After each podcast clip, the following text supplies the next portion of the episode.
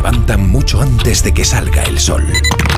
Son la primera luz en la oscuridad. La antorcha que abre camino al nuevo día. Están comprometidos con la información. Son la España que madruga.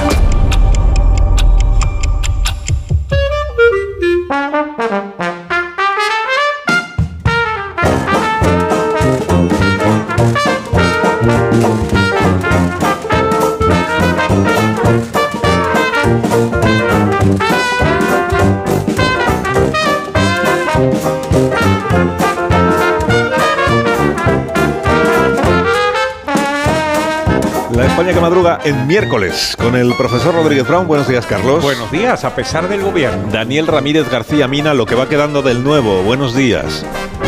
En Madrid, a 8 de marzo de 2023, aquejado de fiebres tamoranas, el nuevo descansó en compañía de amigos y compañeros de programa, con la excepción de Rubén Amón, que había viajado a Portugal. Esto no es serio, no es serio, esto no, no. Qué blandos son. Qué- son muy Qué flojos. blandos ¿no? son los de Pamplona. Qué. Rosa Belmonte, buenos días. Pues muy buenos días, me alegro que el nuevo esté bien lejos, bien lejos. Oye, que sabes que el Staples Center Staples Center. se llama ahora CryptoCon. Ah, no sabía. Sí, no sé, ajá, solo han agasajado en el. Que diga Casi, Félix, casi que me diga levanto Me le han cambiado el nombre. en armas. CryptoCon. Félix José Casillas, buenos días. Buenos días, y por una cantidad importante de dinero durante los próximos 25 años. ¿eh? El acuerdo para que se llame así, ese Staples Center de, de toda la vida. Sí, yo soy más del Forum de Inglewood, que era donde Sí. jugaban James Worthy, Magic Johnson, Karina Abdul-Jabbar. Claro. Y tengo un hueco aquí cerquita para vuestra camiseta, la mía ya está colgada. ¿eh? Ay, qué bueno. Y comunicamos ahora con Portugal y con Rubén Amón. El Vasco. Eh, buenos días, Amón, ¿cómo estás? Más bien en Valencia estoy, Carlos. Ya no, decía pues lo que yo decía. Paloma Gómez Borrero que yo soy muy de ópera y me vine aquí a escuchar en el Sanz un gran Don Giovanni. Soy un intelectual, no hay que olvidarlo. ¿eh? Claro, claro. Es el nuevo caso ferrovial, lo de Amón. Nuevo caso ferrovial. Pues me dais un minuto, eh, Vale, vale, minuto. y hablamos, hablamos de las cosas. Sí, La España que madruga. Donde Alsina Bastante tarde. ¿no? Son las 8 menos 20, ¿no? Es una hora sí, estupenda, sí. profesor. 7 menos 20 en las Islas Canarias, de verdad que lo es. Hay siete preguntas y media para empezar la mañana. La primera de las cuales es... ¿No sería hermoso que las manis de Podemos y del PSOE colisionaran en una gran reyerta? La segunda.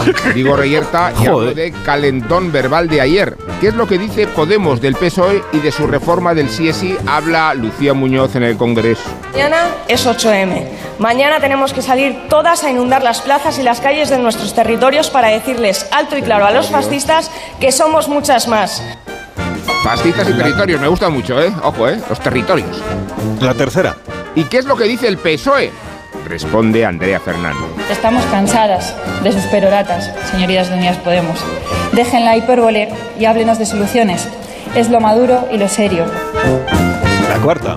¿Cómo es posible que la izquierda se haya fracturado en la materia y en el día que más deberían haber cohesionado a la coalición? Claro, me refiero al feminismo, me refiero al 8M. La quinta. La ya impagable PAM, secretaria de Estado de Igualdad, sostiene que hablar de rebajas de penas ha provocado terror sexual. ¿Quiere eso decir que el terror no lo provocan las escarcelaciones ni las rebajas, sino hablar de ellas? La sexta. ¿Cómo es posible que la justicia ordinaria denuncie al Barça por corrupción continuada en el escándalo arbitral y que no haya ninguna sanción deportiva? La séptima. ¿Qué os parece el carpetazo que Pachi López dio ayer al caso mediador con el Congreso? Pero vamos a poner un fondo de ambiente de taberna, ahí está. Mucho más idóneo al espíritu del discurso. Ahí va, ¿eh? Cuando vamos conociendo toda la información, lo que queda otra. claro es que el único pecado del Grupo Socialista es que cinco diputados y diputadas. Pues la media, ¿no? Ya. Ni Ya, 15, sí, ni por 20, favor. La media, que es la 30. última. La media. Vale, ¿tomamos la última y nos vamos, Pachi? ¿O seguimos aquí un rato más? Yo un carajillo. Vamos a la prensa de esta mañana. A ver qué traen los periódicos. ¿De qué tratan hoy los diarios, Daniel? Pues la guerra civil del feminismo ha desencadenado justo el efecto contrario al que se pretende, es decir, todas y cada una de las portadas están dedicadas hoy a los machetazos entre PSOE y Podemos. Las informaciones sobre los techos de cristal, la dificultad de las mujeres mayores para encontrar trabajo, la maternidad o la conciliación ocupan un lugar muy secundario en los distintos periódicos. Vean la retaíla de las portadas. El País, la coalición vota enfrentada a la reforma del solo sí es sí. El Mundo, la reforma de la ley del solo sí es sí dinamita la unidad del gobierno. ABC, el PSOE se harta de la impresentable Irene Montero. Lo de impresentable lo dice el PSOE, no el ABC. La razón, choque total entre PSOE y Podemos por el sí es sí. El Confidencial, Sánchez rompe con igualdad y mantiene la crisis tras el choque de trenes. Y el Español, el sí es sí rompe de facto el gobierno. Podemos une al PSOE con los fascistas, contrarios a la ley. Este último detalle es maravilloso. En un momento dado, Lucía Muñoz, la dirigente de Podemos encargada de intervenir en el Congreso, metió a sus socios de gobierno, a los socialistas, en el saco del fascismo. Cuca Gamarra, más conocida como Cuca Modric, dijo, es la primera vez que un gobierno se censura a sí mismo. Vistos los titulares, vamos con los hechos entresacados de, de, todas estas crónicas. Se llegó a la votación en el Congreso tras un tenso Consejo de Ministros. En el Parlamento, el PSOE hizo prosperar la votación gracias a los votos de PP, Ciudadanos y PNV, y enfrente estuvo toda la cuadrilla, Bildu, Esquerra Republicana, etcétera, que prefirió mantenerse fiel a Podemos. Y ahí va un detalle recogido también por todos los periódicos. No acudió al debate en el Congreso, aparte de Yone Belarra y Irene Montero, claro, no acudió ningún ministro. Y Pedro Sánchez no solo no fue a votar, sino que tampoco pidió el voto telemático. Yolanda Díaz, cuyo veredicto fue una incógnita hasta el final, no asistió al debate, pero sí apareció en la votación para apoyar a Irene Montero. La vicepresidenta, asustada por todo este lío que supone armar la candidatura, abrazó literalmente a la ministra de Igualdad. Se puede ver en la foto escogida por el país, las dos caminando y Yolanda Díaz cogiendo a Montero por la cintura. Qué bonito eso. Sí, qué lindo. Es muy bonito. Y eh, esto sobre lo que ocurrió ayer y sobre lo que va a pasar hoy. 8 de marzo, manifestaciones. Eh, en teoría, el, el, gobierno, el Ministerio de Igualdad, pues participa también en esta manifestación, que no sabemos cómo va a acabar. Sí, solo, solo, de momento solo en teoría cuenta el confidencial. Es la primera vez en esta legislatura que Pedro Sánchez no acude al acto institucional del 8M organizado por el Ministerio Irene Montero. Pero, ¿qué pasa con los ocho ministros socialistas que sí van a ir? El mundo. El PSOE teme sufrir situaciones desagradables hoy en el 8M. Preocupación real de que haya protestas contra los ocho ministros socialistas que irán a la manifestación. Ya saben eso de que Pablo Iglesias los está esperando en la calle. Y mientras todo esto sucede, mientras el gobierno es incapaz de reformar una ley que beneficia a los agresores sexuales, llega esta noticia que publica el español. María Peral en la sala del Operal. La ley del sí es sí también favorece a las manadas. El fiscal pide bajar la pena por una agresión grupal. Es claro que la nueva normativa resulta más favorable, afirma la Fiscalía del Tribunal Supremo respecto a los tres condenados de la manada de Badajoz.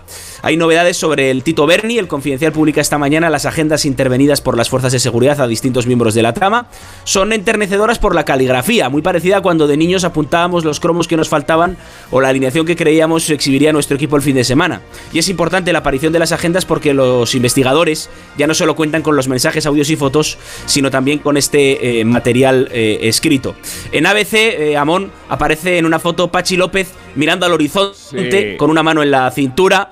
eh, más que de taberna, yo diría de sidrería. Guapo, Eh, el, guapo. titular dice, el titular dice: Los socialistas se conjuran para superar el escándalo y presentarse como víctimas. La reunión del grupo parlamentario sirve de desahogo para diputados que se ya consideran eh, damnificados. Y, y termino, si me da tiempo, con una noticia que recoge en el mundo y el país. Es sensacional por su vertiente a medio camino entre el surrealismo y la xenofobia. Municipios de Girona promueven hablar solo en catalán durante 21 días. La campaña del Consorcio de Normalización Lingüística quiere evitar, entre comillas, la mala costumbre de pasarse al castellano, dice este consorcio lingüístico. Uno de los hábitos más frecuentes en Cataluña es el de los catalanohablantes que cambian automáticamente de lengua cuando alguien les habla en castellano o sencillamente cuando se dirigen a alguien que por sus rasgos físicos no reconocen como un autóctono. Ese hábito, claro, se llama convivencia y quieren acabar con él. Qué bueno. Gracias, Dani. Ahora nos conectamos al planeta con Iberia. Iberia crece en el puente aéreo. Cada hora despega un avión de Iberia que une Madrid y Barcelona. Hasta 30 vuelos diarios desde las 7 de la mañana y hasta las 9 de la noche para que puedas llegar y volar. Iberia, cada día es el primer día. Más de uno. En la hoguera de Rosa Belmonte que arde esta mañana, Rosa. Pues, pues yo sigo con el serrallo del Congreso, pero sí, rapto. Estamos cansados de sus peroratas, dijo Andrea Fernández. Esto me recordó a cuando en la vieja condomina un señor muy bien, eh, muy elegante se levantó y dijo: ¡Árbitro! ¡Estúpido! La Lucía Muñoz de UP dijo al PSOE que ha traicionado a las mujeres aliándose con un puñado de fascistas. El aplauso de hoy cuando se apruebe la proposición será el aplauso de la vergüenza. Y Carla Toscano de Vox cargó contra la ideología infecta del gobierno, pero también contra el PP por poner una vela a Dios y otra al diablo y comprar toda la basura de la izquierda. Esto no es un Cristo, es un Jesucristo. Dejad que las mujeres se digan de todo. Reforma judicial en Israel. Hasta el ejército, los reservistas están en contra porque acabaría con la separación de poderes y la esencia de la democracia, la única, recordemos, de Oriente Medio. Seguirán sirviendo, dicen, al ejército del Estado judío y democrático. Dicen que los que les acusan de insumisos forman gobierno con partidos ultraortodoxos que alientan a los suyos a no cumplir el servicio militar obligatorio. Hombre, esto se parece a lo nuestro. En la mucha reivindicación de las mujeres, la primera carta a la directora del país es la reivindicación de una mujer. Adivinen cuál. ¡Hachesub! ¡Hachesub! Página en el país entera sobre el día de tele de hoy, donde saldrán emblemáticas mujeres contra el machismo. Por ejemplo, la hija de Ana Orante. Y Tachán, Rocío Carrasco, que en media se estará vedada para el- según la nueva lista negra, pero no en la 1. Ayer en la rueda de prensa posterior al Consejo de Ministros, en la que no estaba Irene Montero, solo Calviño, Fernández y Morán, la portavoz se puso una camiseta de Clara Campoamor que parecía mi abuela. El gobierno dará compresas, esto lo leemos en La Vanguardia, compresas y tampones a todas las mujeres. Además, se repartirán copas y productos reutilizables en tercero de la ESO. Y en el sumario se lee, se facilitará material a féminas y a las personas no binarias y hombres trans que menstruen. Mi abuela, ¿qué digo? Mi madre no entendería una papa. Ahora el despertar liberal de Carlos Rodríguez Brown de la mano del grupo ADECO, que es experto en el sector del empleo y los recursos humanos. Y con estas noticias de empresa, profesor. Ya mismo expansión. Hacienda acelera la tasa mínima del 15% en pleno caso ferrovial. El gobierno puede poner condiciones a ferrovial por el interés público, en fin, etcétera. Editorial.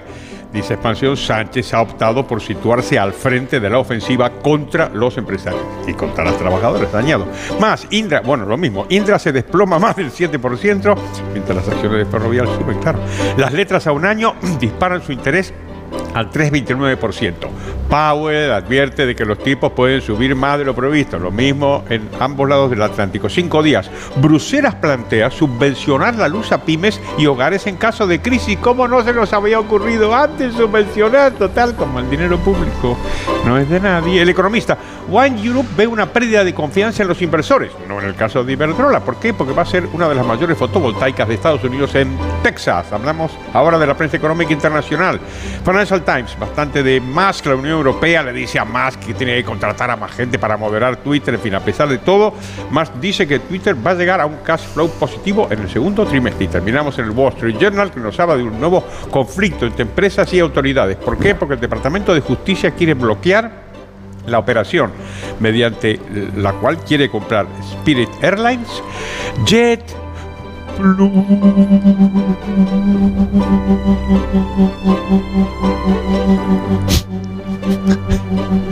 La viñeta económica de hoy, ¿cuál es? pensaba que no iba a aguantar, Sí, la verdad es que lo pensaba. sí.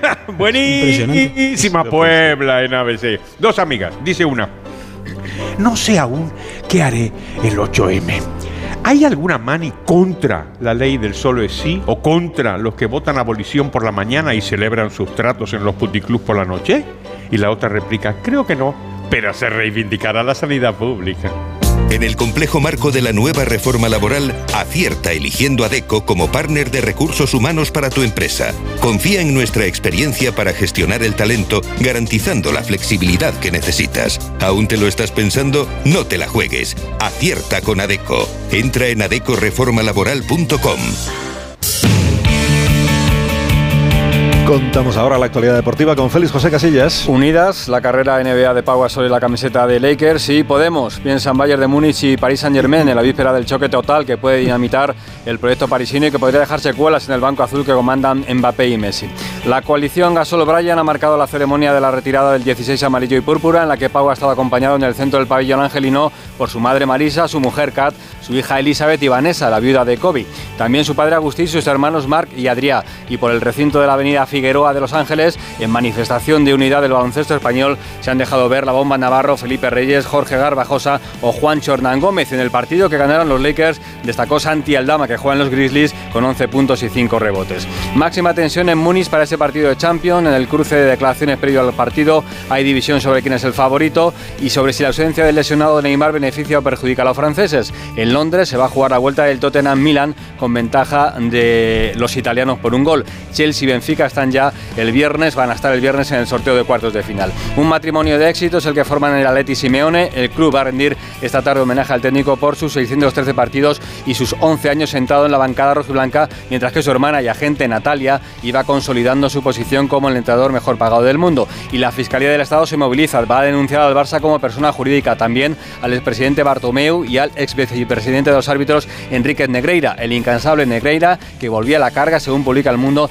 en el año 2020. Ofrecía sus servicios al Barça porque tenía mano con el bar. Y felicidades a Florentino Pérez, que cumple hoy 76 años y como dices tú, Carlos, seguro que nos está escuchando. Eso. Pues en seis minutos nos ponemos en las 8 de la mañana, 7 de la mañana en Canarias. Ahora mismo continuamos. continuamos.